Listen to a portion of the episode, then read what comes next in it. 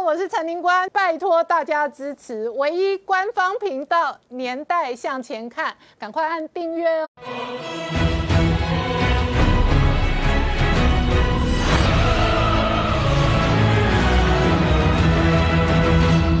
年代向前看，向前看年代。大家好，我是林官，欢迎我们忠实观众跟粉丝朋友扫描 QR Code 订阅《年代向前看》YouTube 官方频道。我们看美国内部选战剩下关键倒数五十四天，那川普在昨天晚上传来哦，得到诺贝尔和平奖的提名，主要的这一个原因是以阿的和平建交。那除此之外呢，川普事实上对着媒体公开发言说，中国释放病毒这一笔账呢，老大哥是要人付出代。代价了。那同一时间，日本的防卫大臣直接说，中国是日本的安全威胁，所以呢，中国也要付出国土安全的代价。现在看起来，整个联军盟军在西太平洋哦，随时开火开战。然后呢，中印边境的冲突扩大之后呢，印度的战机每一个小时巡弋一次哦。那整个北京中南海面对的是复杂的国内外局势。然而，全球的疫情还在变化。本来全球进度排名第一名的牛津团队的疫苗，现在直接喊停，然后传出严重的脊椎炎的这个并发症。那反倒是白宫说呢，辉瑞可能十月份会推疫苗。到底疫苗的安全跟进度会如何发展，影响全世界的政治、经济乃至于军事的变化？这背后会有多大影响？我们待会要好好聊聊。好，今天现场有请到六位特别来宾，第一个好朋友汪浩大哥，大家好；再是台大医师。李斌医师，大家好；再是朱月忠，大家好；再是吴杰，大家好；再是黄创夏，大家好；再是李正浩，大家好。我们先看一下川普撂了狠话，他说中国释放病毒，那日本防卫大臣呼应的是中国要付出代价。This was a horrible thing. It was sent to us by China. Should not have happened. Should never have happened. This is a disgusting, terrible situation. Uh, that was foisted upon us. Uh, we shouldn't have lost anybody. Nobody should have lost China released something that they shouldn't have been allowed to, re- they should not have released. It came out of China. It went to Europe. It went all over the world. Should have never happened. They could have stopped it. They stopped it from going into the remainder of China. It started in Wuhan and they stopped it. But they didn't stop it from coming to our country. We've been put through a lot by China by releasing this, by having this come here. They took advantage of stupid people. Stupid people. And Biden's a stupid person. You know that. You're not going to write it, but you know that. The cost of Biden's economic treachery was 60,000 shuttered American factories, and I hear this morning the real number is probably 70,000. 70,000 shuttered American factories, and he's talking about how wonderful it is with China. Now, China's been very bad, on top of which we had the China plague sent to us and other viruses, nothing near this serious, but the swine. We had other viruses sent in over the years that came from China.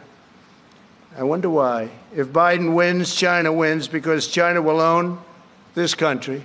If Biden wins, China will own this country. And hopefully, you're not going to be able to find that out. It's the most important election in our history right now. Most important election in our history. 好，李批刚刚看到的是川普痛批中国释放病毒，而且呢痛批拜登是中国的傀儡。同一时间呢，以压建交哦，这个川普被诺贝尔和平奖提名之后，现在要拼的是拿这一个奖的荣耀跟这一个美国内部的选战。可是同一时间呢，另外一个全球观察发展的是疫苗。那白宫的团队说，辉瑞十月份要推新疫苗，可是昨天呢，本来全球进度第一名的牛津。新大学传出来疫苗的第三阶段人体实验，那结果打了之后有脊髓炎，请问一下，打了之后有脊髓炎就一定要喊停吗？脊髓炎会有多大的这一个副作用？对，就是说我们不打疫苗，其实人们就常常会生病。这个在二零零九年 H1N1 新型流感疫苗在台湾打的时候，就有很多这样的事件嘛，有的人中风，有的人那个心肌梗塞，有的人流产啊。事后我们去做对照的研研究，发现说。哎，这些打的人其实他发生率并没有比没有打的人高，就是说它是一个偶发的时间上的巧合的事件，它跟疫苗没有直接相关。现在的问题是第三期人体试验它是没有办法马上做一个对照的比对，好，因为这种这种脊髓炎其实是蛮少见的，可是因为安全性的考量，通常对于第三期临床试验出现这种严重的不良反应的时候，它就会暂停，然后要评估说这个有没有跟疫苗高度相关，没有的话，你还是会继续进行。那所谓的严重的不良反应，就是说会威胁到你的生命，或者会导致后遗症，比如说这个肢体麻痹的副作用的这种这种副作用的话，它就是会要好谨慎去。那个审核说它是不是疫苗能够还继续能够去试验下去？嗯，那那先请教脊髓炎有哪些可能的症状？这些症状可以复原吗？会不会致命？脊髓就是我们的龙骨哈，脊椎骨里面的那个 那个神经组织，它支配我们四肢跟躯干的感觉跟运动的神经。那有些病毒它会侵入脊髓啊，我们熟知的小儿麻痹病毒。它就最重要的就是侵犯脊髓哦，所以它就是破坏你的脊髓以后，那因为我们的神经就会经过脊髓跑出来，它会尤其是喜欢去破坏运动神经哦，所以它有的人那个小麻痹以后会完全恢复，可是有的人他神经破坏太厉害没有办法修复的时候，他就会变变成终身麻痹的现象哦，所以它是一个很重。重大的一个后遗症。那终身麻痹还能行走吗？还能比方说像这样子起立坐下，或者呃自由自在的呃行动我们的四肢跟身体吗？你看起来就是没有得到的样子了啊！但是得到的就会完全不能自在，是不是？分别当然很严重的话，你可能就是终身瘫痪了。不，那种是少数啊。小麻痹大部分就是。会让你运动功能受到限制，走路会一摆一摆的，但是它不会完让你完全瘫痪，可能就是，呃，我们刚才就是部分的麻痹这样子哈，就是啊，但是这个也是很大的副作用，呢你终身就是行走不方便。那现在小儿麻痹全世界快要被绝迹的，但是有一些其他病毒也会攻击脊髓啊，就像那个小儿麻痹是属于肠病毒的一种，嗯，肠病毒有六十几种，其中有一些也会引起脊髓炎，哦，就是它。那个有的时候也会引起麻痹的副副作用，哦，这个是一个可能性的。那另外脊髓炎有一些是自体免疫。啊，哦，就是说好像有一些不是肠病毒啊，就莫名其妙呼吸道感染以后，就突然它就麻痹了，阿，麻痹了以后它突然又大部分会完全恢复，少数会不会。那我我们认为说这是这种那个那个我们叫做横断性的脊髓炎哈，transverse myelitis，那个东西可能大部分是一种自体免疫。的作用，因为它有的时候是在你的感染发生以后，好几个礼拜，可能两个礼拜、三个礼拜，它才开始出现这个神经的副作用。可能就是说，某些的病毒它具有跟我们的脊髓神经组织类似的分子构造，啊，当我们的免疫系统去攻击这个病毒的时候，它就它所产生的一个抗体反应也会伤害我们的脊髓的组织，就造成这个这个所谓的横断性的脊髓炎。但这个东西呢，发生率不高，但是。那个它并不是很少见的一个东西，所以那我们这个现在这个那个 E A J 的疫苗在大规模的一个试验阶段呢，其实蛮可能的，就是说它那个，呃，就是刚好这个受试者呢，他是得到病毒感染，或者是产生了一些自体免疫机转，所以引起脊髓炎，它不一定跟疫苗有关啦，因为它所用的成分哈，它它是用那个，呃，动物的腺病毒载体，而且载有那个。新冠病毒的 S 蛋白，牛津疫苗是动物的腺病毒当载体。OK，好。对啊，动物的是腺病毒是减毒的啦，它一定是无害，它才会把它做成疫苗。啊，这个新冠病毒的 S 蛋白是从来没有人说它可能会引起自体免疫反应，就是说它的构造里面并没有跟我们人体的任何组织那个成分有类似的构造，所以它理论上这两个东西都不太会引起自体免疫反应。除非说你碰到的是一个，嗯，刚好受试者是一个有免疫缺陷的人，啊，这个其实是活性疫苗的一个缺点，你这个腺病毒是活的啊，啊，你如果碰到免疫缺陷的人，我们是会有理论上的顾虑，说会不会你的免疫系统的缺陷使得免你的免疫系统没有办法控制这个活的病毒，它就全身跑，影响神经，这个其实是一个考虑。啊，如果如果是 RNA 疫苗或者是其他的，像我们台湾在做的蛋白疫苗，那个不是没有活的东西的话，在免疫功能不好的人，我们就不会有这种安全上的顾虑。所以这个东西哈要去厘清了，就是万一说，哎，这个是脊髓炎的病人，他的那个什么培养里面培养出某种肠病毒，那一切 OK 哦，那就是一个时间上的巧合，没有因果关系。否则的话，可能还要专家去审议，说他是不是有因果关系。啊，这个疫苗是不是能够继续做第三期的临床试验？好，所以刚刚提及牛津的疫苗卡在这个案例哦，那这一个脊髓炎，那外界会担心，必须厘清是不是疫苗引起的。那牛津的疫苗是建立在腺病毒的这一个架构上面，可是今天还传出来新的白宫团队现在要推要挂保证的是辉瑞的疫苗，预计的进度可能是下个月十月。月份，那请问一下，辉瑞是 RNA 的疫苗还是腺病毒？那这中间会不会类似或雷同？辉瑞的疫苗是 RNA B 疫苗，RNA 疫苗的好处是短时间大量制造，哦，因为它就在实验室里面把基因那个复制一下，马上就它不需要有特别的动物啊或者是细胞去做大量的培养，那它就是靠基因重组的技术啊，类似我们的那个 PCR 哈聚合酶链反应，就是大量制造 RNA。然后就是把，然后把它弄到一个小小的那个什么脂肪颗粒里面去，加强它的免疫力。它可以短期大家知道，最大的优点是这个。嗯。啊，最大的缺点是，通常它的免疫反应不太好，哦，会比较低。所以它通常都会做一些设计，或者是加一些促进免疫功能的一个免疫佐剂，让你在这边局部发炎变比较强，然后抗体反应比较高。那根据他一开始的临床报告，他是说他的抗体反应还好啦。啊，所以当然是说它是一个，诶，未来是有蛮有希望的一个疫苗。这个不过这个东西哈，这问题蛮复杂的，就是说它打打了以后哈，是不是会有预期之外的不良反应哦？这个其其其实是要，诶，事后再去观察。我相信美国如果是辉瑞的疫苗第三期临床试验，可能看起来好像没有怎么样的话，一开始也是用在第一线比较需要去打疫苗的人，可能一一下子大概没有办法说。像一般疫苗一样，一样说啊，所有的人呢，只要，哎，只要是你是几岁以上都可以打。大概要大规模施打，可能要更多的安全性的资料去做验证。好，那另外一个疫情的发展是，南韩传出来哦，流感跟新冠病毒的这个武汉肺炎的疫苗双重感染。那现在这个时间点，天气开始转凉之后，事实上以台湾来讲，十月份就会开始施打流感疫苗。今年的冬天，如果这一次的这个武汉肺炎的疫苗还来不及大规模的普及的状况下，今年冬天我们一般人真的可能面对流感加上这个新冠病毒的双重感染的这个处境吗？对，这个这个。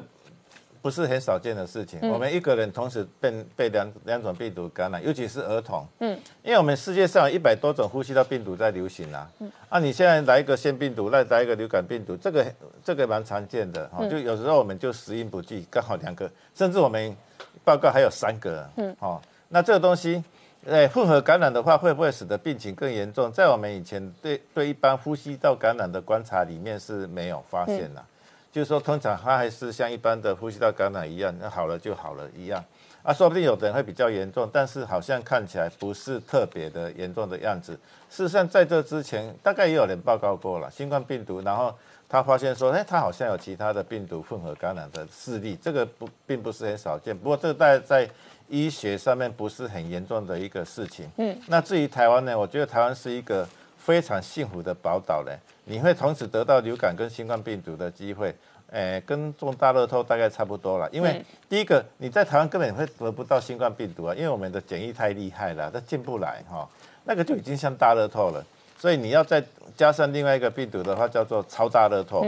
而且我们现在因为全民一有一个防疫的一个作为，戴口罩啊，什么勤洗手啊，不摸眼鼻口，这样子一直去做的话。我们流感也不没有流行啊，嗯，好，我们普通应该是十二月到三月会流行，上一个流感季，我们的流感就是平平的，哦，因为那个我们预防的新冠流感也被预防了，感冒也被隔，腺病毒啊，感冒都变少了，所以小儿科生意变得很差了，就是 感染症就是变少了，所以这东西大概我们不必太担心了哈。全民去做一个防疫的动作，其实所有的呼吸道感染的机会都会减少，但是我们还是鼓励今年的。流感季要去打流感疫苗，因为万一真的有破口进来，万一我们台湾的本体都有感染啊，你又得到流感的时候，被就会被大家担心说你会不会是新冠病毒，然后把你抓去隔离呀、然后去做检验呐，哈，这个就会造成一些不必要的困扰。好，我们稍后回来。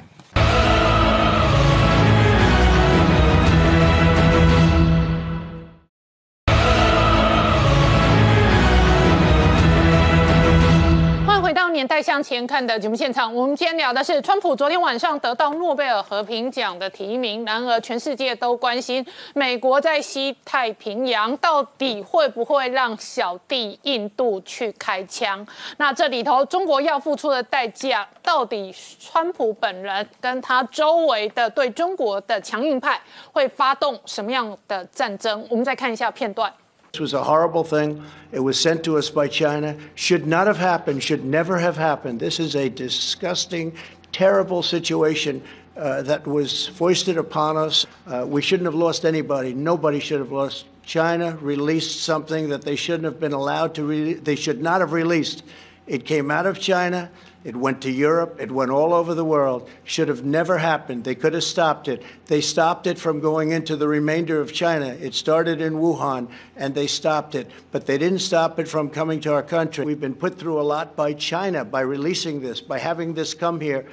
好，创下刚刚看到的是，川普再次定调，中国释放病毒为美国带来巨大灾难。那白宫这样定调的同时，他周围的小弟都要中国买单付代价。是，所以日本的防卫大臣河野太郎呢也出来说，中国要付出代价，大家都定调。在这个定调里面呢，谁打前锋，谁开第一枪往前冲最凶呢？是即将加入这个新北约的印太新北约的印度。冲到最前面去了，然后到冲到最前面去了。我们知道说，前一段时间透过了西藏的那个特种部队，他们攻下了一个制高点。然后今天呢，他们更公布出来说，除了制高点被拿下来之后，在班公湖那边之外呢，还有个黑顶山、热青和热藏三个隘口。也是控制到了出入口，又拿下了三个战略要地，所以印度继续往前挺进。虽然你中国拿了小关刀啊，什么东西他们都不甩你，继续挺进之外呢，而且他们在那个整个控制线，印度的控制线上呢，已经呢怕中国在搞鬼，所以他们的战机呢一个小时定点巡弋一班。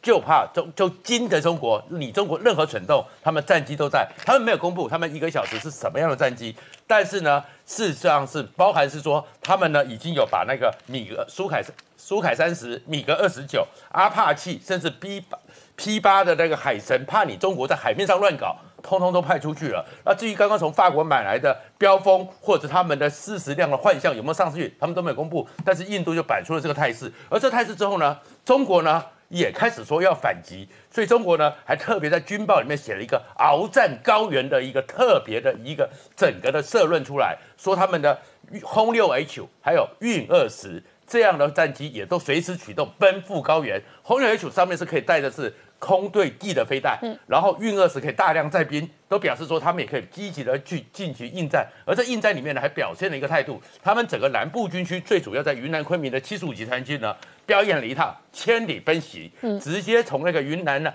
南部那边直奔到新疆，到了新疆之后，打到了就打，打了就开始射击，做一个防空演习。而注意哦，他们现在不是攻击哦，开始防卫哦，做个防空演习，甚至于他们还在演习什么呢？演习的是他们的机场如果被攻击的时候，他们怎么防卫机场遇袭？哎，所以你看中国这次表演呢，跟前面看起来都是突袭的、攻击的不一样，都在防止被人家攻击。然后甚至于呢，还是一样七十五强期。前一阵子还央视特别释放了，在南部这边呢，用各种密集的高射炮做一个防卫的一个演习，通通在模拟的。所以好像这个战云密布里面呢，中国现在呢开始紧张了，开始觉得会被人家攻击，所以中国做的都是一个防空演习，而这对应着印度每一个小时飞一班飞机在那边巡弋，看起来印度往前冲，而中国开始发现说，印度已经不是在恫吓了。印度可能会真的去攻击他们的机场，攻击他们状况，所以他们南部军区整个就是负责最南部的七十五集团军，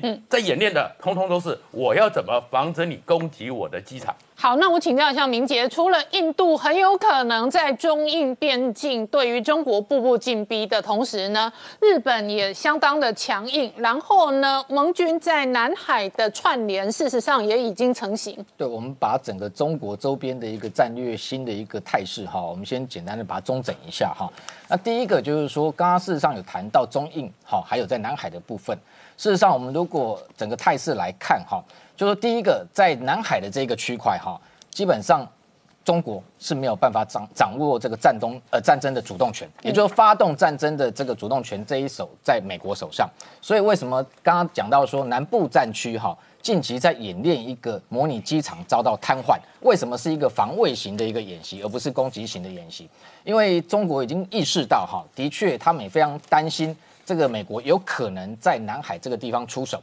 那在南海出手，为什么要在南部战区的一个机场演练类似的一个防空作战演习？哈，那特别是它的演训的那个影片释放出来，我们观察里头有包含像这一个假的歼十，哈，它的一个充气型的一个这个假战机，还有假的一个这一个战机的一个碉堡，然后另外还有包含像伪装网，那甚至它还有这一个跑道快速的。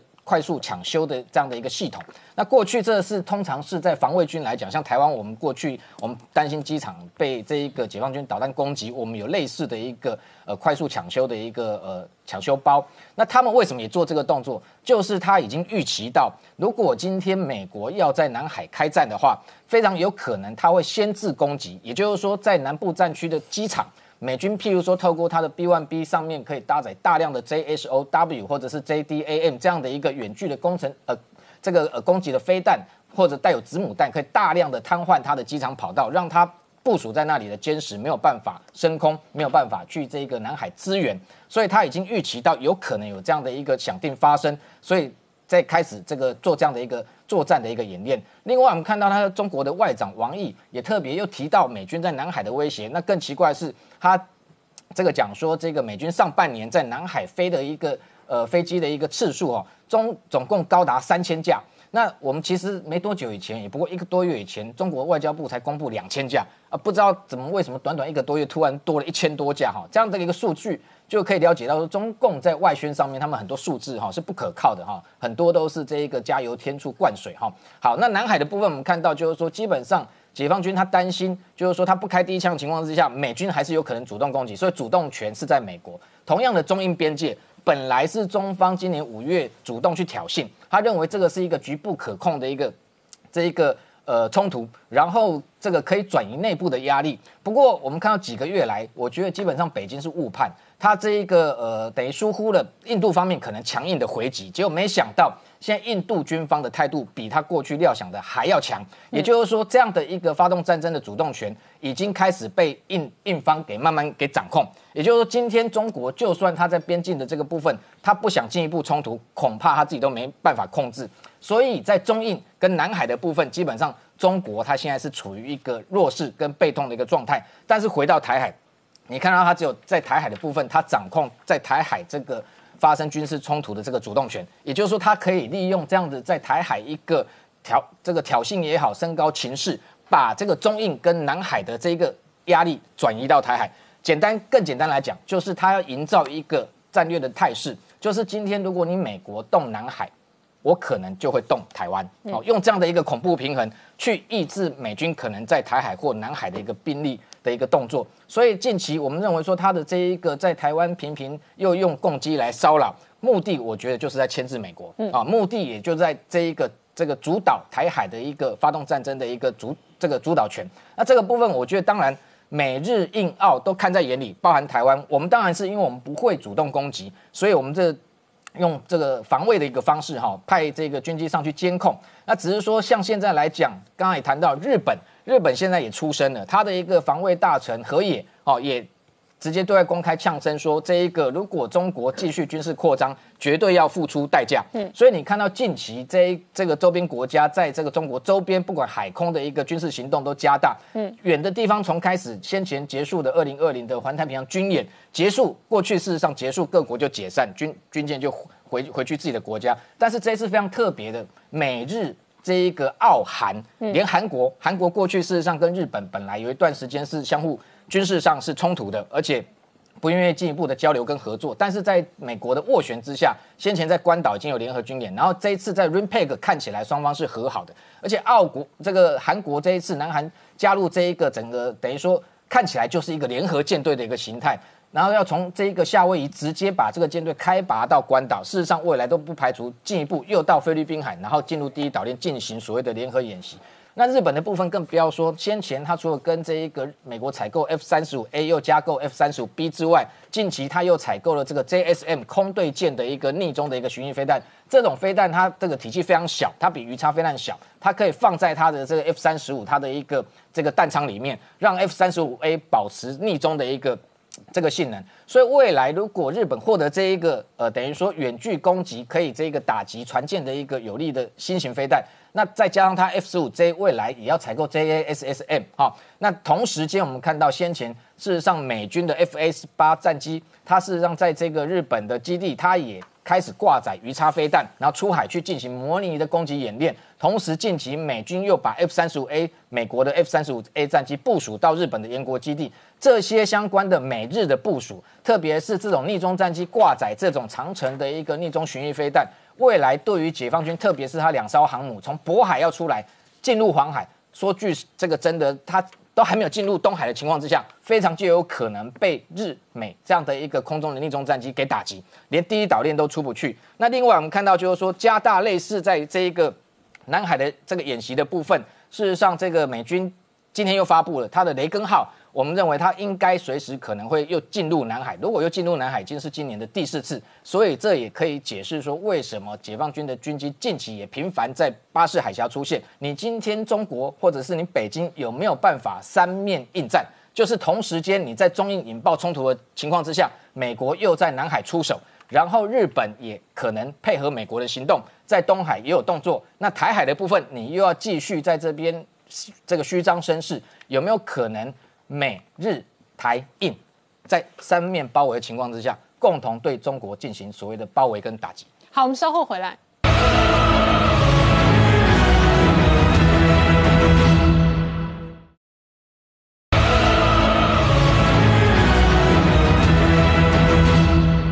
年代向前看的节目现场，我们今天聊的是川普在痛算中国的政治这一笔账的同时呢，今天拍板定案，美国国务院次卿下个礼拜十七号访台，然后达赖也预计明年访台。事实上，连日本的防卫大臣都讲了狠话。好，正好刚刚看到的是日本防卫大臣的公开谈话，然后同一时间呢，包含了美国国务院的次卿跟达赖都有访台的计划。没有错，达赖喇嘛访台，坦白说蛮令人意外的，因为他是在昨天在印度跟视讯对话的时候，跟他信徒一问一答的时候，信徒问他说：“哎，请问达赖喇嘛，你明年有没有可能到其他国家去弘扬你的佛那个藏传佛教？”他就说明年有可能到新加坡待几天，然后呢，如果允许的话，可以来台湾。可是问题是哦，这个东西哦是非常非常有玄机的，因为达赖喇嘛特别加了一个蛋书，蛋书什么？等待北京的允许。可问题是哦，达赖喇嘛过去有来来过台湾三次，一九九七年来台湾的时候是见李登辉，二零零一年的时候那时候陈水扁执政见了陈水扁，也见了马英九，二零零九年的时候那时候到高雄莫拉克峰在跟人家。帮他们做祈福啊、超度，可那个时候马英九是总统，他就不敢跟达赖喇嘛见面。可问题是，这三次哪一次有北京的允许嘛？对不对？所以本质上达赖喇嘛不知道北京不可能会允许，在实物状况上北京不可能允许。可是他为什么又要提的说他会来台湾？那前提是北京允许，所以只会有两种可能：一种可能是那时候美中贸贸易战或美中大战已经分胜负了，那时候中国不敢不允许；另外一种可能是西藏的压力已经大到北京在那个时候。不敢去打压达赖喇嘛，因为很简单嘛。现在这个印度跟中国打仗的时候，印度全部都派的是西西藏的军队，然后印度呢拿的都是雪山四旗。现在整个藏独的气氛非常非常浓厚，所以说达赖喇嘛到底指的是哪一种可能？到底是美中已经分胜负了，还是说这个西藏的压力已经大到北京不敢去打打压达赖喇嘛？坦白说，我不知道他的那个层次跟道行太高了，我不确定未来会什么样子。可达赖喇嘛。确实释出了这样的讯息，让让我们知道说，原来未来达赖喇嘛有可能来台湾，那那个时候北京一定会反对，而且北京一定会跳脚。只有在客观因素上，北京不敢反对，也不敢跳脚。我们很期待那个时候的事情发生。可是实实在在状况，什么是台湾跟印度的关系，可能会在未来越来越紧密。嗯，过去台湾跟印度有什么关系？其实坦白说，大家都没有想过。可问题是，其实在这次中国、美国的大战之下，还有印度跟中国大战之下，台湾在里面角色越来越重要。我先讲莫迪好了，莫迪其实在一九九九年十一月五号的时候就曾经访台过，他那个时候是印度人民党的秘书长，他访台，他那时候访台说，台湾呢以硬体见长，印度是软体擅长，所以说台湾跟印度应该像身体跟灵魂一样一起结合。简单讲，他说台湾印度要灵肉合一啊，意思是这样。可问题是，哎，其实坦白说，那个时候莫迪莫迪其实对于整个大印度就有个蓝图，他知道印度应该未来要长什么样子。他也知道哪样的国家跟印度可以做互补，所以说他讲的没有错，在科技上，台湾跟印度是确实可以零肉合一的，在商业上何尝不是？我们台湾有大量的组装的 know how，包含红海啊、和硕啊、伟创，现在都在印度扩厂，对不对？而印度有大量的土地跟人力，在商业上，台湾跟印度也可以零肉合一。在战略上，台湾哦给中国的压力越大，在中印边境哦，中国布置的军力越弱，这东西是很现实。现在中印边境。中国布置在印度的战斗机哦，歼十、歼十一或苏凯二十七都是相对比较落后的机种，可是，在台海这边一动不动就苏凯三十五、苏凯三十，甚至是歼二十隐形战机，在这个台海都看到，所以印度很清楚，在台湾这边施加给中国的压力越大，他们的压力越轻，所以在战略上，台湾跟印度某种程度也是零肉合一的互补状况。那相对的哦。印度如果给中国施加压力越大，我们台海就越轻哦。所以两边一起施压的话，坦白说，对中国来说是多边作战。所以说整件事情，我认为可以这样讲：哈的哈佛的甘乃迪学院跟华府智库最近在这一两个月同时都做一个研究，他研究都指出，中印如果开战的话，中国不见得占上风。很简单，因为中国没有办法把所有兵力梭哈在印度这边。你简单来讲，台中台如果开战的话，中国也未必占上风啊。如果印度压力够大的话。中国也没办法把所有兵力梭哈在台海这边，所以整件事情很清楚。如果跟台湾跟印度未来的合作越紧密，等于中国被夹杀的压力越大。所以这个东西，我相信不管是台湾或印度，在这件事情上都有共同的认知。所以《华盛顿时报》在九月八号时候特别刊登一个印度学者的投书，那个印度投学者投诉就是说，因为国际上目前原则上还是一中政策，所以印度在短时间内不可能跟台湾建交。嗯，可问题是在教育、医科学、医疗、农业所有方面的合作，甚至是军事上的合作。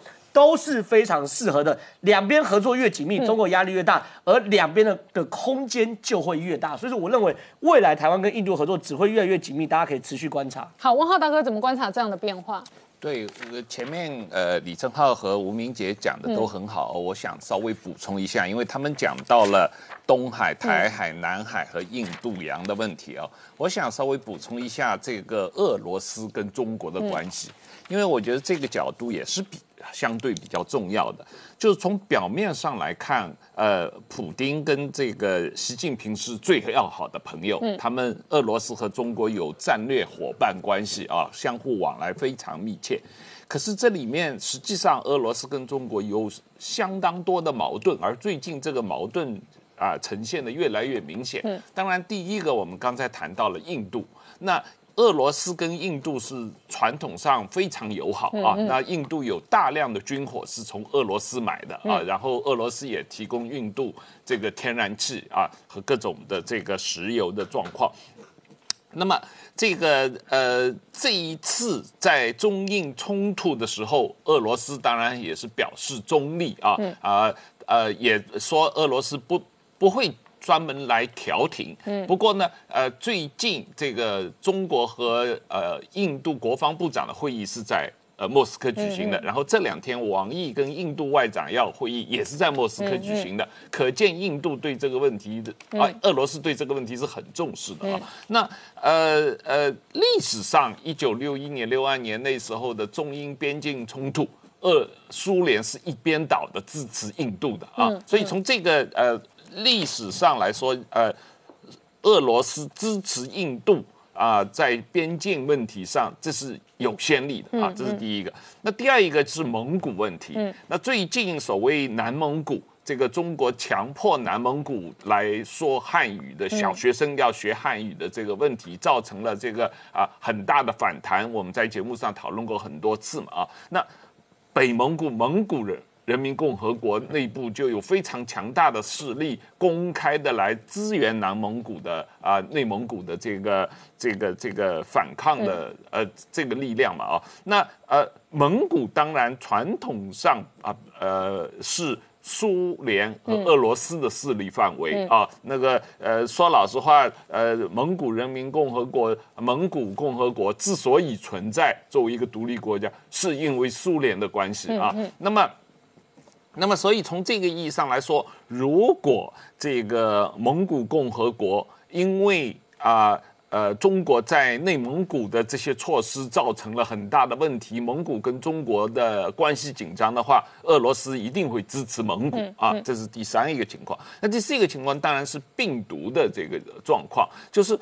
俄罗斯实际上在这一次疫情当中也深受其害啊，这是非常严重的，有超过百万人啊得病啊。然后这个俄罗斯实际上是最早封锁中俄边境，不允许中国人进入俄罗斯的。但即使是这样严格的封锁，也没有挡住病情，对啊，也没有挡住病情，也是造成俄罗斯的经济的。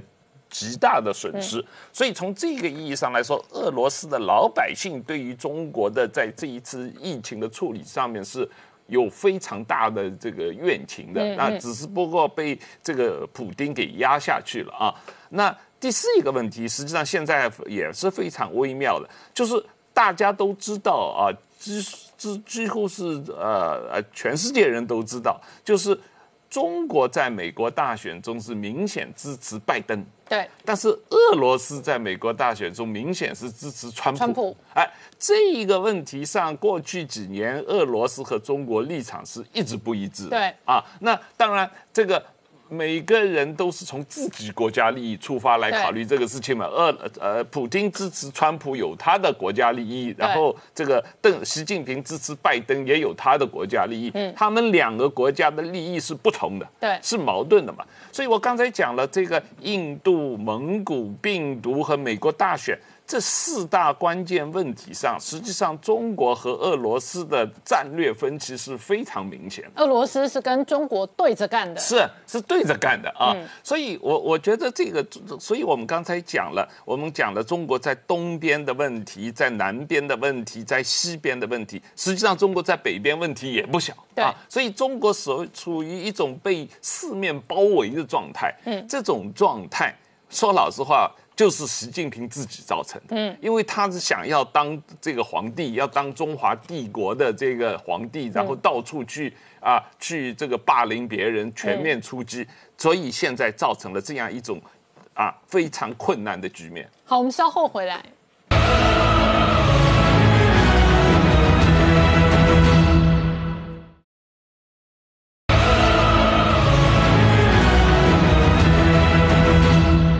回到年代向前看的节目现场，我们今天聊的是哦，白宫的这一个对中国强硬派，乃至于川普哦，算这一个美国内部的疫情这一笔账。他说中国释放病毒，同一时间哦，日本防卫大臣说呢，这个国土安全寸步不让，中国要付出代价。那全世界对中国都如此强硬的同时，外界关心下个礼拜有一个关键时间点，那外界嘲笑。外界认为九月十五号可能是华为忌日，而苹果在九月十五号也要发表新机。那同一时间，白宫什么时候对中芯下手，会决定整个半导体攻防这一次中国受伤流血的幅度跟程度。可是，在台湾电子业，反倒因为一连串的贸易战跟疫情哦，发了经济红利财。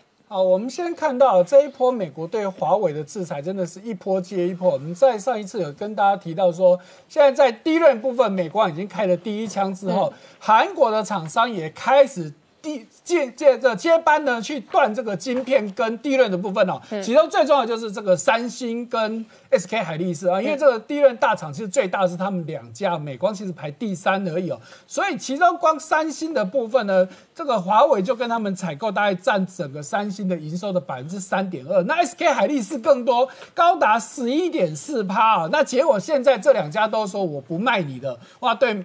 对这个华为来说，真的是错类蛋了，而且不只是低润而已哦，还有一个很重要的东西就是面板。嗯，好，所以三星跟 LG 也喊出来说，我们的面板也不供货了。哦哦，好，那这对华为来说，你看你的产品的晶片不买不到的，低润买不到了，面板你也买不到了，那你最后只好回去找中国的厂商嘛。那中国厂商也不是说都没有这些东西啦。好，譬如说低润，低润比较大的就这个长江存储。好，只是问题是，昨天金融大哥也提过嘛，技长江存储的技术是比较差的。嗯，好，不是买不到，问题是 level。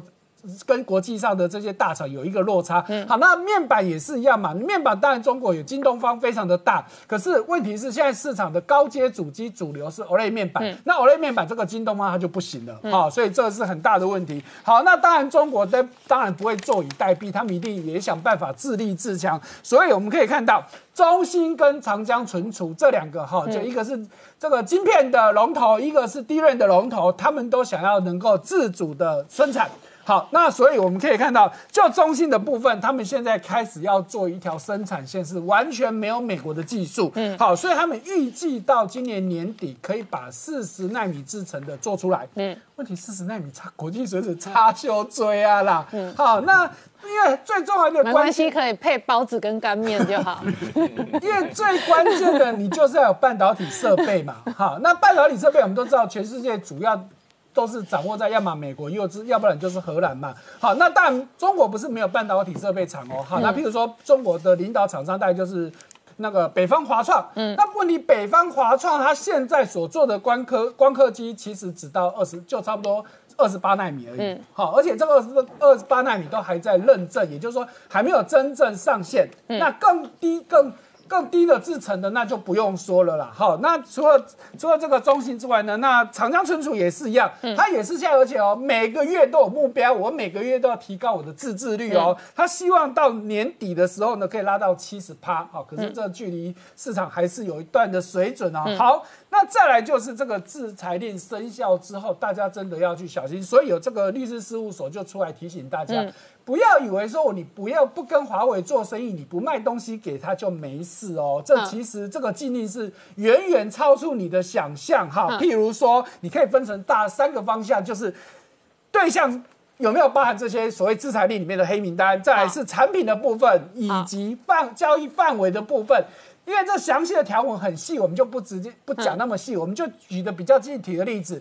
我原本以为说，我只要不要供货给华为，我就没事了。现在不是只有这样子，你甚至不能帮华为运货，转一手都不行。这什么意思？假设我今天华航，华航跟他没有关系吧，跟科技也没关系吧？可是你帮华为运货，很抱歉就有罪。OK，好，哎，是严格到这种程度。再来就是这个厂商如果有帮华为生产东西，你再找这个厂商，这样也有问题。好。哇，你就知道这个问题有多哎，那很麻烦哎。那美国最新的禁令还杀到，比方说新疆的棉花或者番茄。对。那比方说阳明海运好了，是。他如果有一个客户，有一个贸易商委托他运一批番茄罐头好了，是。结果里头是新疆的番茄，那阳明海运有收了这一个货运的货柜单，会不会有事？有事。有事哦，现在照这个律师事务所的认定是都有事的，就看你美国要不要追究。可是我刚刚举的例子叫做阳明海运，可不可以接一个番茄罐头的订单？搞不好事实上会踩红线。对，好，所以现在就是律师在提醒的，因为这个如果照美国方面的解读是，通通都不接触到，通通都不行。那这就类似伊朗禁运啦。对，所以哦，这就解读就在美国喽。美国如果今天说要。找你麻烦，哎，你真的是吃不了兜着走，所以律师有特别提醒这一点哦。好，那再来就是我们刚前面讲，中国现在很努力要各种这个科技产品都自制嘛。但是我们昨天也讲过啊，现在这科技的骗局真的是有够多了。我们就昨天讲过的这个武汉红星的问题，我们昨天讲到这个这个董事长李雪李雪燕，哎，他真的是卖过酒。开过餐厅，盖过陵园，卖甚至卖过中药，就是没做过科技业。结果他现在搞一个这个东西。他摆明就是骗钱来的嘛。好，那不止这样子，我就整理了好几家公司哦。好，这个在二零一六年，我们台湾是翻成葛罗方德哦，在中国叫革新。他本来其实有到成都去设厂，在那边投资，也是搞了很大，甚至你看阿联酋的政府基金都进来挹注哦。结果后来去也是发现说，当地根本就是骗。骗局一堆，赔了一堆钱，所以连 Global Foundry 都被骗了。对，本来想说啊，当地都说很好，我要配合你，给你什么益助什么什么。对，后来发现根本都是骗局。嗯，所以去到那边，甚至我们这边刚讲的嘛，本来阿联酋也看好，所以阿联酋的资金也进去了，就阿联酋后来发现说根本都是骗人的，嗯。所以阿联酋先退了，那甚至到葛罗方哥他自己也撑不下去了，所以今年五月就宣布啊不行的，所以原本在那边所做的那些厂也变成烂尾了。OK 哇，所以说你可以看到，那接下来还有很多像我们这边提到的南京的这个德科马、淮安的德怀啊，这我们就不一个去讲。而且不止晶片业，甚至还有这几年也冲得很快的叫汽车的节能补助、电动车，你看多夸张！申请补助的汽车业有九十三家，结果有七十二家都是骗人的。好，哇，你就看到九分之七，哇诈骗率七成以上。而且都骗政府的钱。好。哇，所以你看，哎那北京这一次又号称准备一兆多美金要来做第三代半导体，那不是准备一兆多美金给江湖骗子骗吗？对很多人可能现在开始在流口水了，开始写新的案子，做新的案子，要骗那肥的一批钱。好，好 好，所以说这真的是大问题哦。好，嗯那再来就是好，我们之前也是谈过这个武汉红星要来挖角嘛。这些人真的是好在好还好没去，要不是疫情，他们真的就过去了。一去，他们真的就惨了哈。因为为什么后来这些人没有去呢？其实台积电就放下一句话说：一旦离开台积电，就永不录用。哦，真的哦、对，你就永远不要给我回来。事实上，台积电也没有对这些人特别加码，因为据统计，这些人大概有一百个人，嗯，本来都已经讲好了，甚至有一部分钱，他们因为这些已经被。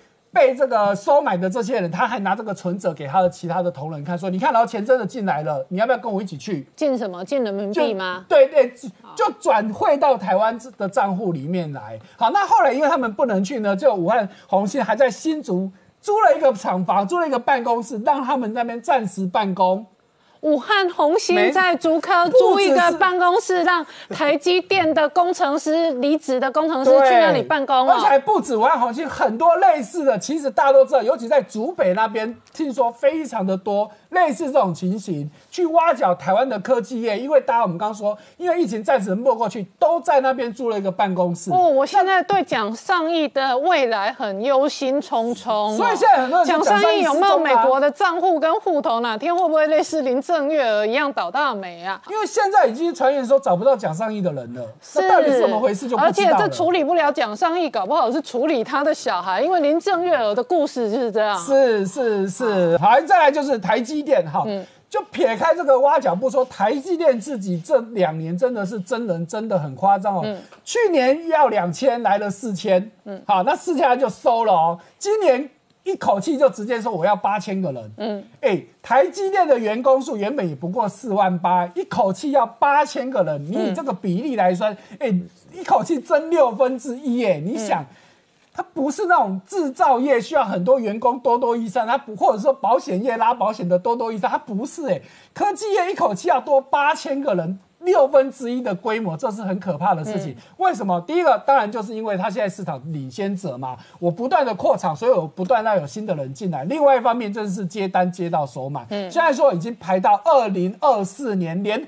还没有上市的、还没有成功的两纳米都有人先预定了，你就知道这有多夸张了。好，哈，所以说这真的是台湾这这方面真的是很厉哎、害。我打个岔，台积电如果可以搞八千人，它可以直接再往下设台积电附属大学的，就从大学开始教。其实他。们这个教育学院其实有，像我们学校就有跟台积电而且我如果是小朋友要念电机或者这个资讯相关，如果有台积电附属大学让我学，然后进台积电，我会觉得是还不错的这一个方案而。且我们学校，我任教的学校，其实我们早就有台积电专班，因为我们就在 南科附近嘛。因为现在很多大学一年也供不了八千个 IT 的学生嘛，对不对？对那如果他有保障就业的话，其实台积电可以设大学。是，嗯，好，所以我们再看到，不是只有这个半导体业哦，你看现在连我们以前觉得已经比较偏向传产的，做笔电的、做传统 PC 的，现在都好到不得了。尤其这个广达这个代工的龙头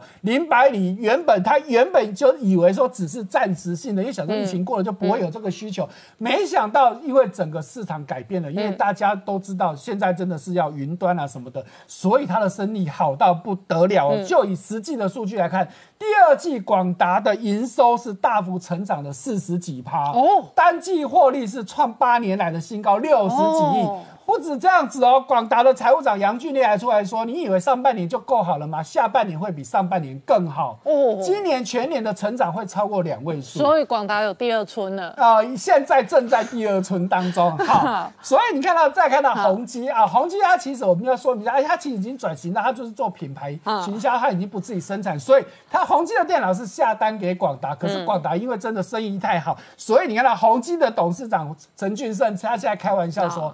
早中晚照三餐，call 广达啊，call 林百里说抢货拜托供货对，为什么呢？他说，因为真的是全球性的很多的重要零组件，从面板到驱动 IC 到电源控制 IC，、你想得到的这些重要零组件，通通都缺货。嗯，很大的关键其实是什么？因为华为在市场上大量收购，对所以造成缺货。嗯，所以造成他们这些我现在要去组装的，我没有零件，我怎么组得出来？好、所以说大家要知道这场这个事件呢，真的已经起了很大的变化。好，我们稍后回来。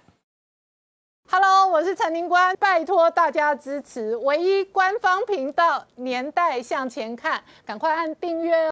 Hello，我是陈林官，拜托大家支持唯一官方频道《年代向前看》，赶快按订阅哦。欢迎回到《年代向前看》的节目现场，大家好，我是宁官，欢迎我们忠实观众跟粉丝朋友扫描 QR code 订阅《年代向前看》YouTube 官方频道。我们看倒数五十四天哦，川普今天直接指控哦，这一个中国释放病毒，然而同一时间他接受到诺贝尔和平奖的提名哦。外界关心的是，在西太平洋哦，他跟他的这个强硬派的团队到底会如何发动这一场对中国的战争？会不会演化变成军事的热战？同一时间，中国内部反习派的斗争也造成北京中南海的一个庞大压力。所以呢，习近平继连讲三十一次的斗争之后，最新的这一个公开的表扬大会的这个场合哦，他突然说出全国人民都为热干面加油。那当然，很多网友哦立刻开始想，为什么要为热干面加油？这背后会有多大影响？我们待会儿好好聊聊。好，今天现场有请到六位特别来宾，第一个好朋友汪浩大哥，大家好，再来是透视中国研究员，同时是台大政治系荣誉教授明居正老师，大家好，再来是朱月忠，大家好。再来，是吴杰，大家好，再来是国际法专家宋承恩，大家好，再来是黄创夏。大家好。好，我们看哦，川普呢，这个被诺贝尔和平奖提名之后，他连续在推特上面发了十多次的感谢。那这一次外界关心的是，究竟在最后焦灼的五十四天，他跟拜登的选情会有什么样的变化？好，创下刚刚看到的是川普推出来最新的美国优先的竞选广告。那同一时间他在拼选战的连任，所以呢，这个时间点诺贝尔和平奖的提名也可能造成哦这一个媒体攻防上的这一个调整。九号的时候啊，川普连发了很多的推特，但是这个推特里面，他这次没有骂人了，也没有骂中国，他都讲谢谢谢谢谢谢谢谢了十八次，谢谢诺贝尔提名委员会提名他呢，对于以色列和阿拉伯联合大公国能够建交，川普的努力和贡献，提名他要独争取二零二一年的诺贝尔和平奖。所以，川普竟然已经是一个世界上被提名的诺贝尔和平奖，为了世界和平。对于打击世界、破坏世界的力量，一定要加倍奉还。所以这个时候呢，对于中国，他出手会更硬、更狠呢。美国国务院特别的公布呢，在过去一个礼拜，讲一个礼拜之内哦，美国为了防止中国再去偷窃美国的机密，撤销了一千个在中在美国在中国籍的美要申请到美国的签证，这只是一千个，是一个礼拜之内哦。他们从六月一号开始撤销，所以到底目前为止撤销了多少不得而知。但是光一个礼拜就已经一千个了。而在此时呢，整个那个美国的国土安全部代理部长沃尔夫特别出来讲说，他们是特别要出面讲说，这是基于防止中国来窃取机密。尤其是一些敏感的研究资料，除了军事的，如果高科技的，甚至于包含武汉肺炎的研究成果，都要防止中国来加以窃取，而且针对的就是一般的人没有问题，但是你只要跟中国的军事机构、跟中国的官方有结合的，他们都要严格体制。而且在此时此刻，他们特别还讲到说，先前的时候，美国不是因为你迫害人权吗？取消了整个像新疆的对于新疆的棉花番茄这种农产品，因为你是用了破坏人权的方法给予处罚，而且他们的传统基金会又出来建议说，还有一家公司也要列入下一次撤销处罚的名单，就是大疆，因为你大疆的无人机协助中国在新疆里面去监控人民，而且你这里面所取得的大数据的资料，而且美国现在有百分之七十几的整个呢。用运用的就是大疆，你可能也偷了美国人的资料，大疆也被列入下一个要被处罚的名单。然后这个时候，美国国防部已经跟进了，取消大疆，而且已经核准了五家美国本土的无人机工厂，将来美国国防部要跟他们去。购买这样一个东西，所以现在看起来，这个封杀追杀中国的力道，没有因为美国内部选战的焦灼跟攻防而告一段落。不但没有告一段落，而且有些动作会做得更强。比如说像香港的那个人权，香港的国安法通过之后，那时候美国领事馆就有打算说可能要撤出，而且他们正式的公告说，已经把美国驻香港的领事馆的宿舍区。通通的卖掉了，用九十七亿台币的状壳把它给卖掉。如果一个领事馆、宿舍区都把它卖掉的意思，基本上就代表着人员准备撤了。美国领事馆总有一天会在香港也直接把你给撤出，然后让你香港呢。美国呢已经取消它的一个关税的同那个特别优惠了，代表美国对中国的所有动作都会步步加紧。好，汪浩大哥，我们刚刚看到前段我播给观众朋友看的是川普最新的竞选广告“美国优先”，然后同时呢，以亚建交使他获得这一个诺贝尔和平奖的提名。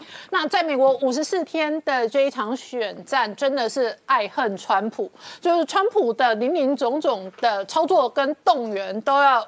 动员他的铁粉出来投票，然而站在他对立面的有很多人也未必那么真爱拜登，然而对于川普是非常的痛恨跟仇恨，所以这一场选战几乎是川普一人的正反的对决战。呃，确实是这样啊，就是美国所有的民调表现出来，就是川普因为他是个争议性非常强的人物，这个爱和恨。的态对他的爱和恨态度都非常强烈啊，但是对于拜登情况完全相反，就是支持拜登的人绝大多数并不是因为喜欢拜登，而是因为恨川普啊，所以这个是一个比较特别的情况。那当然了，这个呃，最后这个选举的结果啊。除了这个理性的政策的考虑以外，对于选民来说，这个个人的这个情感这种这种盲目性啊，也确实是有实际影响的。嗯，就像台湾有五百多万人投票给韩国瑜，你可以说里面有相当高的比例，他们不是因为对于这个韩国瑜或者蔡英文的这个呃政策。做一个仔细的分析和探讨，说我比较同意谁的政策，而是因为我实在是恨民进党、恨蔡英文，所以我就要支持韩国瑜，不管韩国瑜这个人本身的人格特质怎么样啊。那么，呃，从很多的角度来讲，这个呃，川普也面临着同样的危险，就是说，大家呃很多反对他的人。真的是因为反对他这个人的个性或者他的人格特质，而不是说真的反对他的政策。因为说老实话，如果你很理性的考虑，川普实际上过去四年推行的政策啊，很多政策是他真的就是完全是为了美国的利益，为美国好，为美国一般老百姓好啊，这一点是毫无疑问的。问题是啊，有很多人。很讨厌他个人的风格，他这个人的讲话真的就是有有一些大嘴巴，有一些让人家看不惯的地方，很讨厌他的讲话的风格。那么这特别是对于所谓自由派的知识分子，嗯啊，很讨厌他这种作风。那实际上我自己记得，这个呃，三十多年前，美国的自由派的知识分子很讨厌雷根总统，对。也是同样的情况啊。那呃，当时我在英国的时候，呃英国的自由派的知识分子很讨厌撒切尔夫人也是同样的情况，不是说对他们的政策真正的能够讲出合理的批评来，呃，说为什么你反对他们的政策，而是讨厌他这个人的个性对。啊，认为他们是一个很强势的。个人啊，很不能够呃妥协的，很擅长自夸的那种这样的一种个性啊。那实际上，英国我记得那个时候还有一个政治人物有类似的情况，就是丘吉尔首相。OK 丘吉尔首相也是呃所谓自由派的知识分子非常。恨的、非常不喜欢的这样一个政治人物、啊，也是一个就是从个人性格、个人的这个呃呃呃呃呃私德方面有很多地方是呃不能够让自由派知识分子所喜欢的，可是他们的大战略。大的政策方向，哎、反而是正确的，是为了自己国家的利益啊。所以常常人在投票的时候会发生这样的矛盾，而这个矛盾在美国这次大选里面体现的非常的明显。好，我们稍后回来。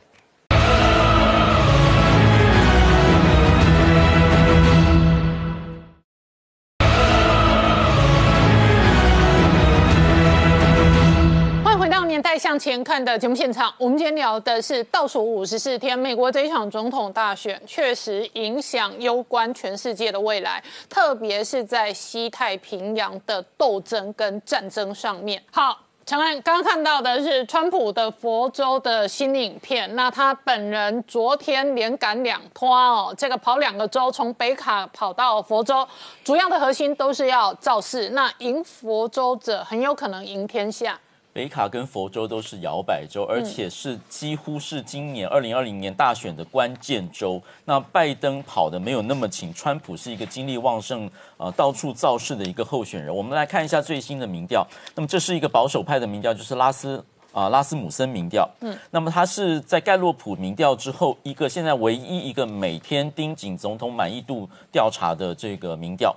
那我们在四天前跟各位报告过，当时呢，拜登跟川普的差距已经拉近到百分之四，而且呢，当时是说满意川普的人大概是百分之五十二，是二月以来的最高。那么不满意他的只有百分之四十八，而非常刚刚那个汪浩大哥说的，讨厌他的人，非常不喜欢他的人百分之四十二，跟非常喜欢他的人百分之四十二是拉平的。那么今天的数据是九月九号的，更进一步的说，有一个民调的黑数，也就是说非常满意拜呃非常满意川普的人，而且可能去投票的人中间，有百分之十七的人说，其实他们在民调中间并没有说他要投给谁。嗯，也就是说现在看来。拜登民调的领先其实有一个黑数，就是有一批人其实是喜欢川普，但是他还没有决定说我要投川普，这样的人有百分之十七。嗯，那同样支持拜登的人，这样的人只有百分之八，所以有一个黑数存在，大概大概百分之九。所以这个其实会影响，在这个民调差距只有百分之二的情形，现在最新这个九月九号民调，两个人的支持度只有百分之二的差距，其实这些黑数会影响到民调。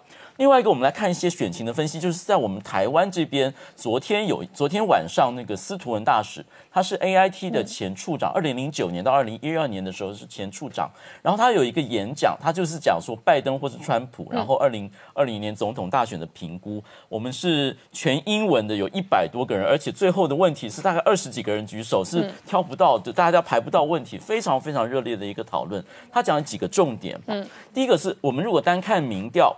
拜登似乎赢面较大，但是川普有几起之追。嗯，另外是说，川普的选民跟拜登的选民差非常多，特别是铁锈州，铁锈州这些选民会支持川普，而且这些选民呢，大部分都是最铁粉的，就是没有大学学历，然后是白人的，在铁锈州，而铁锈州中中间呢，其实对于美国经济的贡献没有像这个民主党的铁票州这么的大，所以呈现一个分裂投票的状态。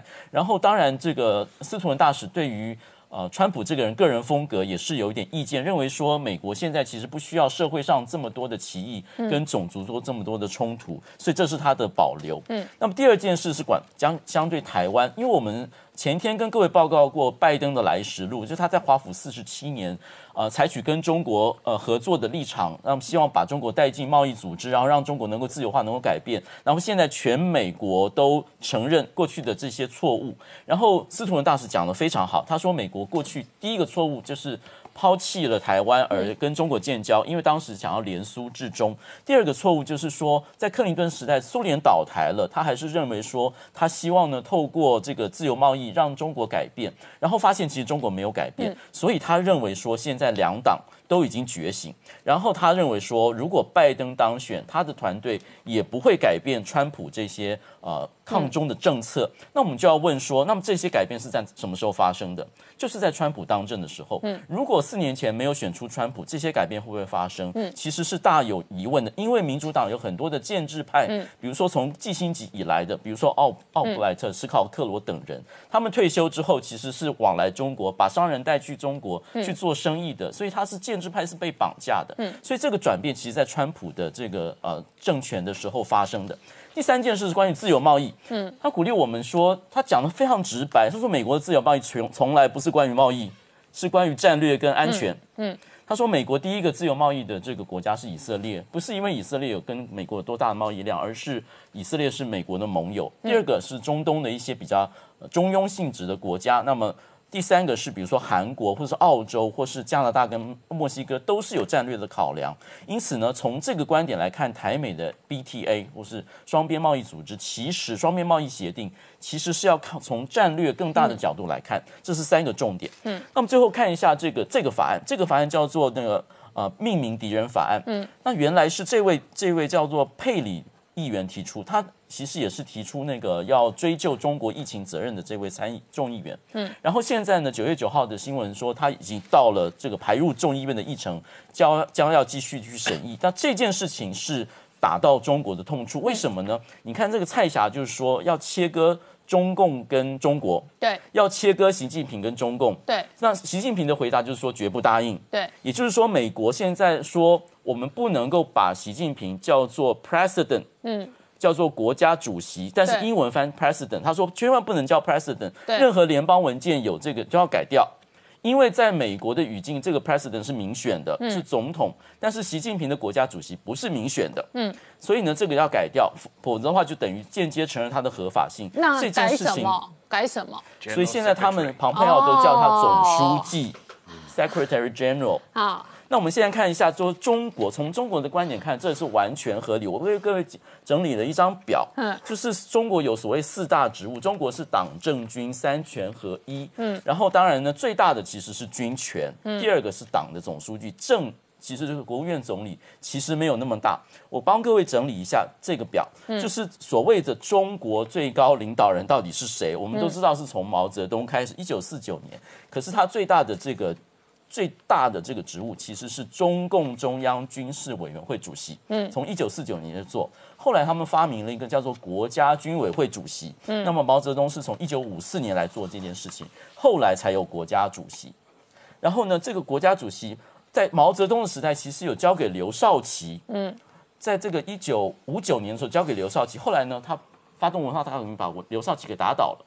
所以国家主席这个就悬缺了非常非常久。这件事情告诉我们说，最大的就是军权，最大的一个职务抓最大的就是中共中央军委会主席，这个才是最大。这是第一个例子。第二个例子是邓小平，邓小平从来没有当过国家主席。嗯，邓小平当过的是中共中央的军委会主席跟国家军委会主席，他只管这个。然后呢，他的时代呢，其实胡耀邦做党总书记，后来交给赵紫阳。然后在一九八四年，我们看到这个旁边这个图，就是一九八四年签中英联合声明的时候，是赵子阳去签的。当时他是国务院总理，对，所以呢，他其实根本就不是，也连党党总书记就不是。但是相对于柴契尔夫人，他们认为说平等的是国务院总理，因为他认为说柴契尔是总理。嗯，这是第二个例子。第三个例子，江泽民，江泽民是当中央中委会的中央呃委员会军事委员会的主席，但是他要交给胡锦涛的时候，他不放心。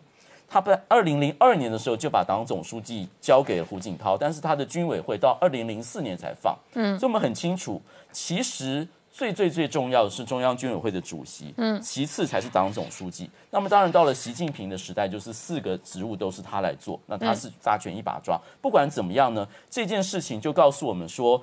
呃，切割中共跟中国，其实是踩到了现在习近平的痛处。嗯，因为这在否认他执政的合法性基础。好，我针对这个表格请教一下明老师，这里头刚刚提及的邓小平，那他事实上有当这个中共的中央军委会主席，也有做国家的军委会主席，在这样的集权国家里头，事实上军权是核心。对，所以他的那个。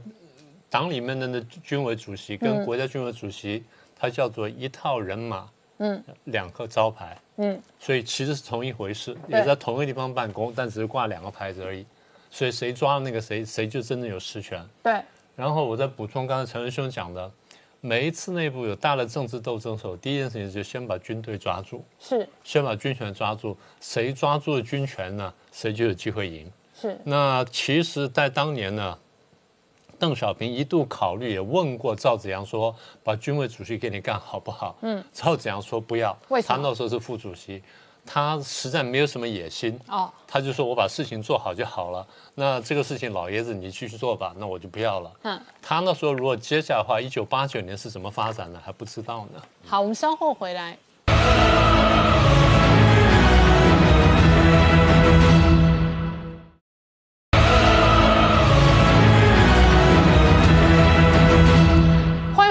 代向前看的节目现场，我们今天聊的是哦整个西太平洋的政治、军事、经济的变化哦，因着川西两人的斗争而有所这个变化。可是今天更妙的是哦，习近平呢在公开的大会上表扬了全国为热干面加油。很多这个喜欢演艺圈的观众朋友都知道，演艺圈很多名人争相推出各式各样的品牌。干拌面？难道习主席也要推干面吗？好，明老师刚刚看到习近平主席要全国人民为热干面加油，这很像知名广告。今晚要来点热干面，请问一下，为什么今晚向前看也上热干面？记不记得那个，就是去年年底到今年年初开始呢，武汉肺炎变得很严重的时候呢，当时不是全世界都很关注的事情，而中国大陆它是首当其冲，更不要说了。嗯。所以大家比较关心说，那武汉的肺炎情况什么时候能好转什么的？当时不大家就是叫东西吃嘛。嗯。那武汉的湖北武汉地区的代表的这个食品呢，就是热干面。哦。所以当时全国各地呢，最后就民间呢就不约而同，慢慢就用热干面来代表武汉。哦。所以什么炸酱面帮热干面加油啦，什么汤面帮热干面加油，热干面又回回复谁了什么的，所以就变成一个一个非常民间通俗的话。嗯。那么这次的讲稿，我觉得是这样，是为了接地气。嗯，但是中共在这种会上面一般是没有这种习惯的。嗯，所以刚各位刚才画面上可以看到，他讲完热干面之后，本来以为大家会很高兴、很接地气的鼓掌，大家愣了一下。反应了一下过来，反应过来之后才开始鼓掌。对，慢了两拍。慢了两拍，所以我们可以预期，如果没有什么意外的话，过一阵子全国各地各种干面会飞来飞去。好好好。啊，会有各种各样的事情发生。好，一定有人推出学习热干面。然后也会有学习炸酱面或之类的。对啊。那呃，其实除了这个这个讲话的场景是这样，他在那个刚刚你讲说这个全国抗议的那个会上面讲。其实我们仔细看一下，习近平最近呢有三个谈话特别值得注意。一个是我们讲过，八月二十四号他主持那个经济社会领域的专家会议，嗯，他请了这个几位专家来，特别进行了十十四五的规划。但是比较奇怪就是，第一呢，好那个李克强没有出席，嗯，而且讲了很多人，他才讲了一句话，他说，呃，我们今后呢会面对更多逆风逆水的环境。啊，这段话呢被大家引用很多，等下我们来谈一下。第二就是上次我们简单提过的，九月三号的时候呢，中共中央、国务院跟军委呢开了座谈会，那主题是什么呢？纪念抗战胜利七十五周年。嗯，习近平在里面花了一些篇幅呢去谈这个抗日战争，然后讲了一大堆这个啊案例出来，然后话锋一转呢，讲出了五个中国人民绝对不答应。第一个是任何势力、任何什么人、什么歪曲中共、中国共产党的历史、丑化共产党什么等等，那不答应。嗯。第二呢，企如果有人企图改变中国特色的社会主义道路，然后中国人民不答应。第三呢，这比较关键了，任何人、任何势力企图把中国共产党和中国人民割裂开来、对立起来，中国人民不答应。然后第四呢，任何人、任何势力把什么通过霸凌手段把他们意志强加于中国身上，改变中国进行方向，那中国不答应。然后最后呢，企图破坏中国人民的呢和平生活、发展权利什么，然后中国不答应。那这里面讲的很多，但是比较关键是第三点，我们等下详细谈。第三个这个谈话呢，就是你刚刚讲这个全国抗击新冠肺炎什么的，他这边除了刚才讲热干面之外呢，他强调一个东西很重要，他特别提出了要有一个底线思维，我们过去讲过这话，嗯，然后要强调要增强忧患意识。然后准备防范跟化解前进道路上的各种风险，然后在这个谈话当中呢，前后跟我讲了多少次呢？讲了三十一次斗争，这呼应了我们大家前一阵子讲过他的另外一场演讲里面也讲了无数次的斗争。好了，那么这些演讲呢，加起来呢，其实说了一件事情，大家这个看我们节目看久了，应该有个印象。我们一直跟大家讲，我们说习近平处境呢，没有外界看起来这么好。习近平处境其实是什么呢？内外交困。我们讲了这么久呢，我发现很多人呢还是有点半信半疑。大家讲了说哦，你说他这个是什么不行了，然后这处境危险。可你看过下他又做了一个很大的动作出来。你看不行，他又把香港踩下去了。你看不行，然后他那个防疫呢，好像又把他又又压住了。所以大家觉得说，是不是习近平处境没有你们讲的那么糟糕？其实他其实还是很好的。其实不是，你仔细看，你把这三场演讲，各位去去网上找一下全文。那我们又没有时间讲，但我把一些重点挑出来，各位听完跟看完全文之后，你就晓得说，其实他的处境真的是比较困难。我们先讲回比较关键的这三个演讲当中，其实呢是中间第二个，就是抗战七十五周年这个演讲。嗯。这个演讲主题是什么呢？抗日战争啊，对不对？抗战七十五周年胜利了，所以照理应该谈说我们当年什么抗战，什么等等。好，他讲了。讲完之后，后面用了大概超过一半的篇幅呢，讲了这五个主题。这五个绝对不答应，跟日本有关系吗？没有关系。这五个不答应，看起来跟谁有关系呢？看起来跟美国有关系。所以他借着抗日去谈反美的事情，很明显是离题。为什么会这样子呢？好，那现在这个观察来了。我记得那时候我们也讲过，二零一八年的时候呢，的彭斯在十月份，哎，二零一八年先是九月份。川普呢去联合国去开会，然后做了场演讲，他已经提到了他对中共政策改变，然后他开始批评中共。当时国际社会呢这氛围还没有形成，所以听完之后就觉得就有点一头雾水。加上刚才这个汪浩兄讲，川普讲话的姿势呢其实不太好，因为人讲话的时候很注重肢体语言。川普讲话各位注注意看，他比较少正面面对镜头，然后很很堂而皇之这样讲话，大部分是这样讲。要么就这样讲，那姿势给人感觉就是不很正经，要甚至就有点什么，有点轻佻。嗯，所以大家不喜欢那种姿势。坦白说，如果他经常这样正襟危坐这样讲话，可能大家印象会好一点点。所以当时讲完之后呢，大家就笑他。他走下讲台的时候，我记得他丢下一句话说：“没关系，过一阵子我副总统会把话讲得更清楚。”嗯，一个月之后，身上不到一个月，副总统彭斯出来演讲。就第一次明确讲出来说，中共不等于中国。嗯，哎，当时我们眼前一亮，我们说这是四十年来美国这么高层领导第一次讲出这种话，所以我们非常关注。后来隐隐约约讲了几次，但是都没有特别强调。第二年到十月份的时候，彭斯再出来讲，讲得更透彻、更完整，把新疆什么都都讲出来了。然后一个礼拜之后，蓬佩奥出来演讲，被人家号称说是要讨共喜闻。所以，那我们这这样，所以我们过去提过说，这几个演讲出来呢，即便川普自己没有这样说，那美国政策方向已经非常明确了。再加上我们上次提过的，七月份，他的国安顾问、调查局长、司法部长跟国务卿出来连续做了四五场演讲，然后呢话呢说的再明白不过了。我们把重点呢拿出来跟大家再说一次：第一，中共不等于中国。嗯。第二，中共不等于中国人民，而且中共不代表中国人民。嗯，中间彭这个彭佩海场话讲得非常好，他说中共害怕自己的人民。嗯，我们可以把这句话再往前推一点点，中共害怕人民的什么？嗯，中共害怕中国人民不害怕他。嗯，当中国人民真的开始不害怕中共的时候，就轮到中共害怕了。好，所以彭佩海接着讲说，那共产主义呢，伤害了中国，伤害了中国人民，而且共产主义伤害了文明世界，所以他特别讲说，共产主义跟文明世界的未来，跟人类文明的未来。那么也就是说，中共的价值观跟现在的世界的主流价值观跟国际潮流是完全背道而驰的。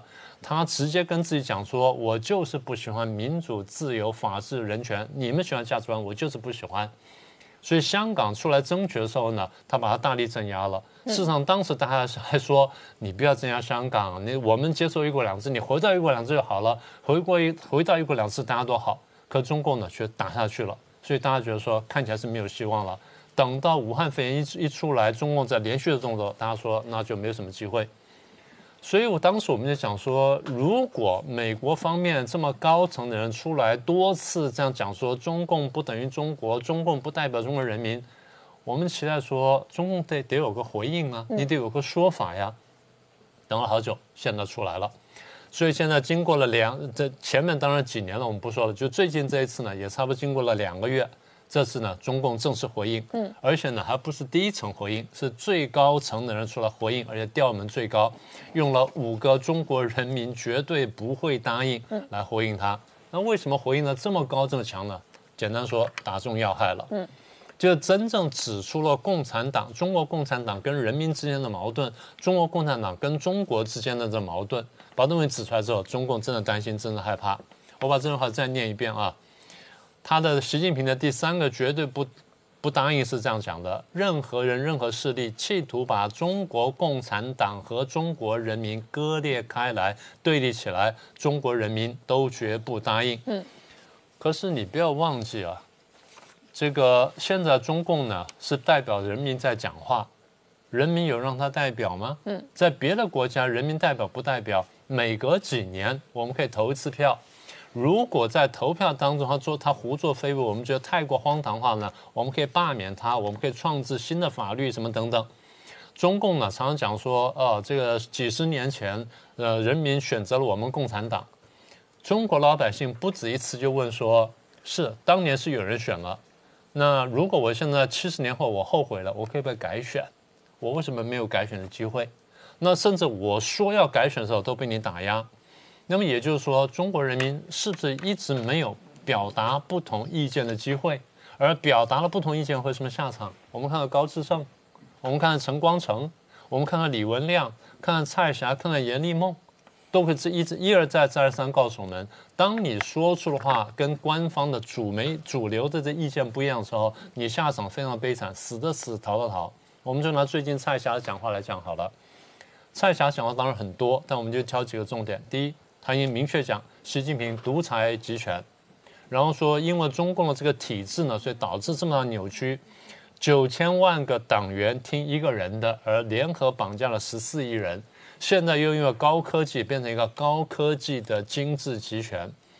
蔡霞谈了很多之后呢，谈了一个一般人不太会去谈的问题，他在谈说这个体制这样走下去有哪些出路。我们过去也讲过这个问题，但大家不太在意。但是现在是中共中央的党校的教授出来跟你讲说，这体制有几个出路。第一是内战，嗯，他说外战不太可能，但内战是有可能的。第二就是戈尔巴乔夫的内部革新。第三个更精彩，自我垮台。嗯，那这些话呢，过去像陈平转发的那微信的那个那个话呢，也说到类似的东西。然后很多人说不同东西，习近平知道不知道？当然知道。所以习近平现在出来讲了这个五个绝对不答应呢，他其实是告诉大家说，我们真的晓得问题很大。现在你们看到，你们出来打，说我必须回应，也就是他的话呢，实质上是对他处境的一个自我评估跟自我表白。好，我们稍后回来。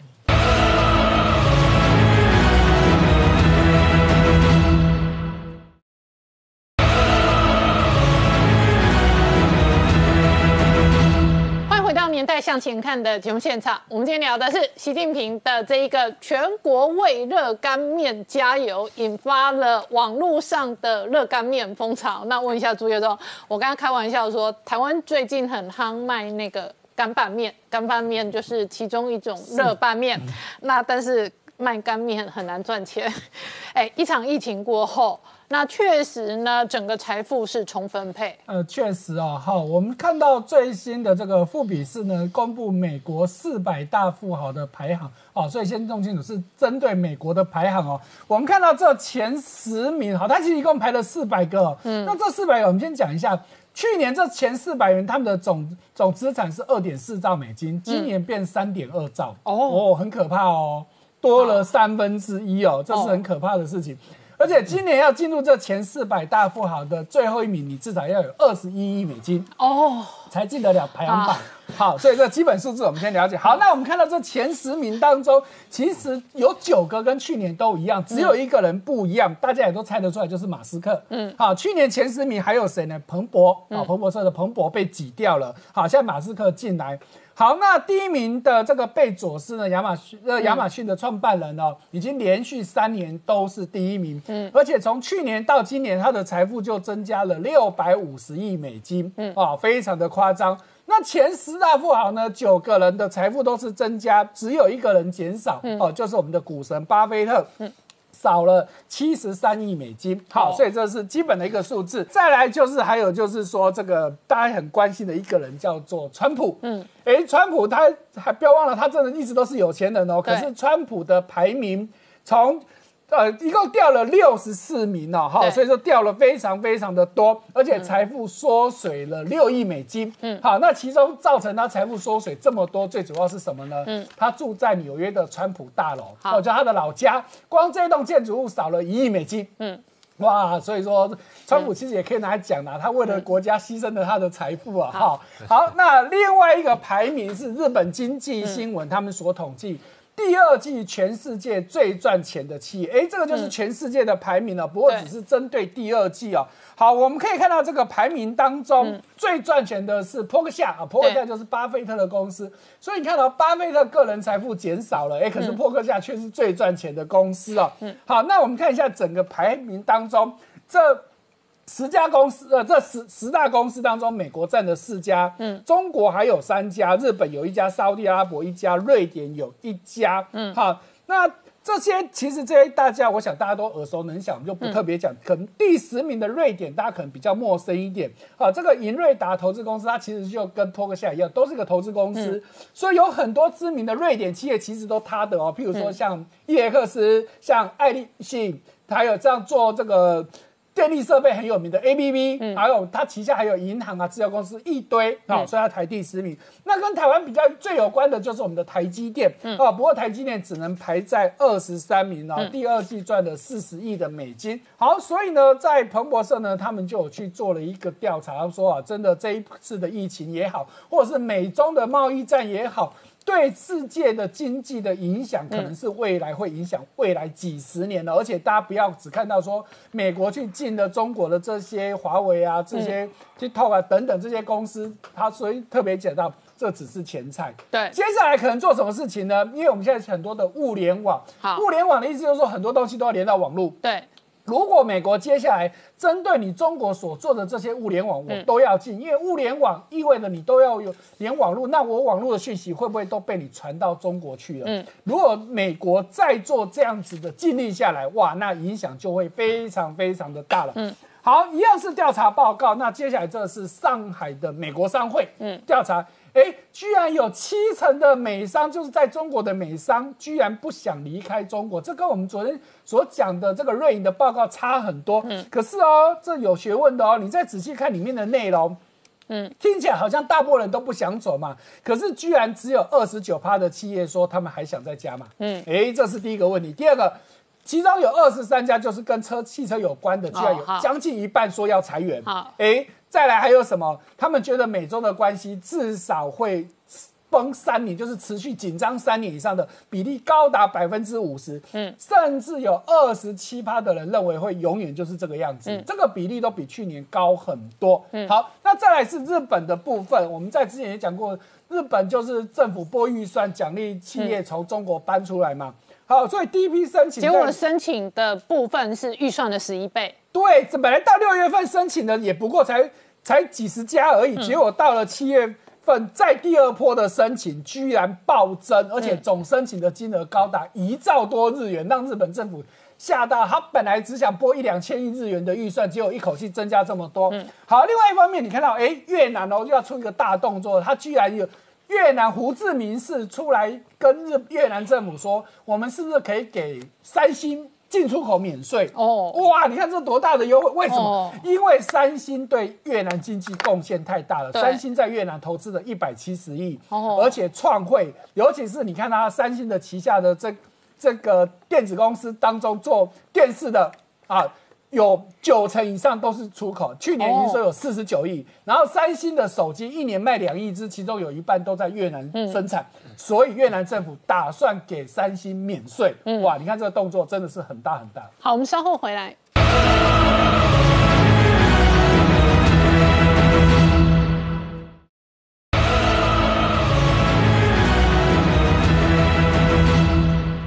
年代向前看的节目现场，我们今天聊的是美中新能战哦，这样的战略的这一个处境跟敌对的关系，事实上也影响到了美军的部件。那同一时间呢，美国跟这个解放军之间的军备竞赛哦，川普主政的过程当中，不断的增加跟发展太空军也是一个重点。对，呃，川普正在全面的一个重整哈美军的一个军力部署哈。那当然，呃，近期看到呃外界认为说他是为了拉。台选情哈，然后所以这个美军中央司令部有最新宣布，呃，即将在这一个伊拉克部分哈，事实上呃本来也不过撤到已经剩下两五千两百人哈，那现在要再进一步降低到三千人。另外阿富汗的部分八千六百人撤到剩下这个四千人。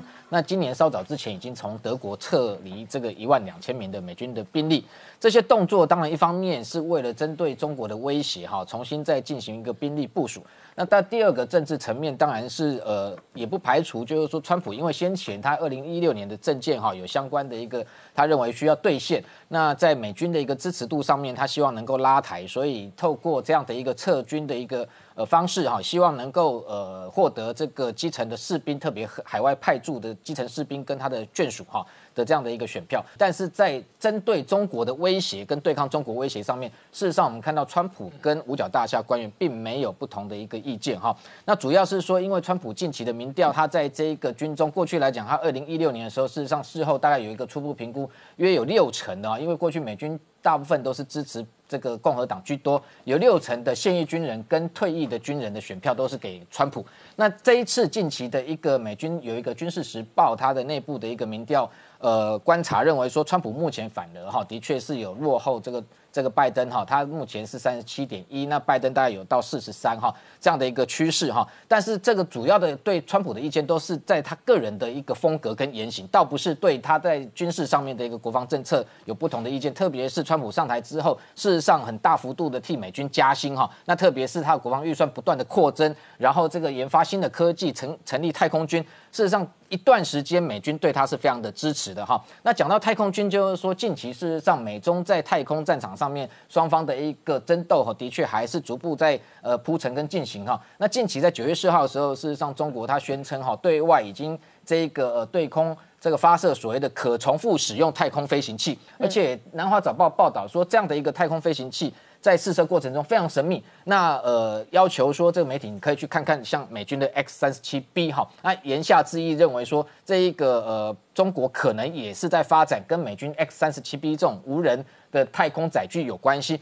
不过后来事后传出哦，事实上它发射的这一型所谓可重复的这种太空飞行器有有两种可能，一个是它的确是有一艘叫做神龙哈。这样的一个跨大气层的飞行器，那这样的一个神龙飞行器，事实上先前它曾经挂载在轰六下面哈，直接从空中这个呃发射哈，那它的目的的确是有仿造 X 三十七 B，那它的一个这一次在空中的一个运行时间，事实上只有两天。那我们看到 X 三十七 B，事实上前一阵子发射，它已经第六度飞上太空哦，上一次第五次的时候，它在空中等于说已经这一个执行了七百八十天的任务哈，那所以中国要在追上美国这个部分的脚步，事实上还有很大的距离。但是中国媒体也故弄玄虚，那特别讲说这一次这一艘哈所谓的飞行器，它太空还一段的释放释放出某个东西，言下之意背后在暗示就是说，有可能跟 X 三十七 B 一样，未来可能有这样可以用于攻击卫星的一个杀手的一个能力。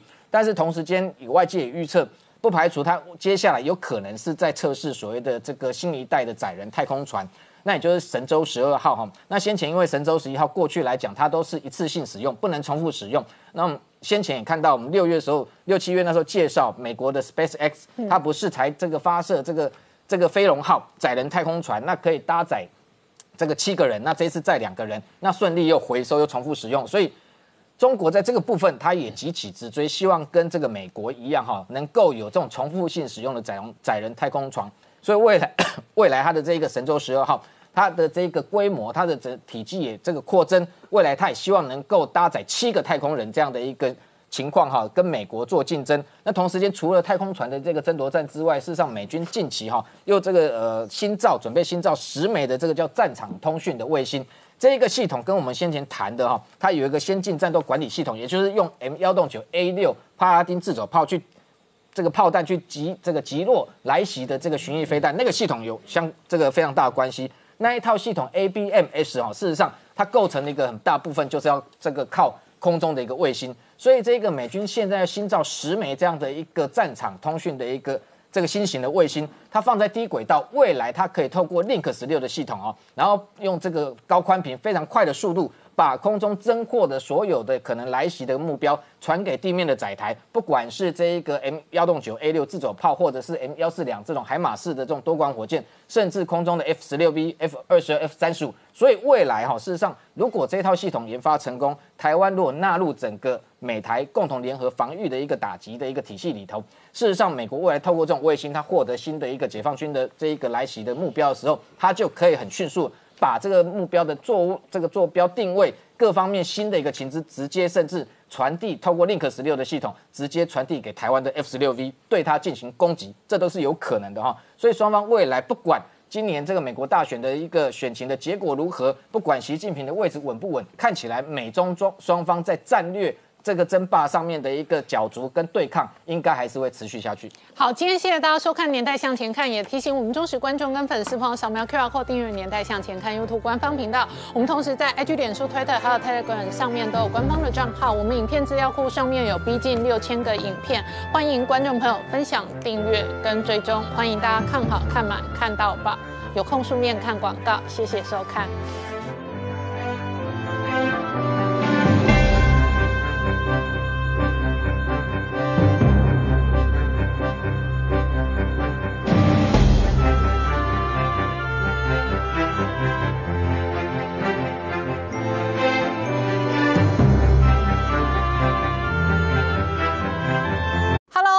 宁官，拜托大家支持唯一官方频道《年代向前看》，赶快按订阅哦。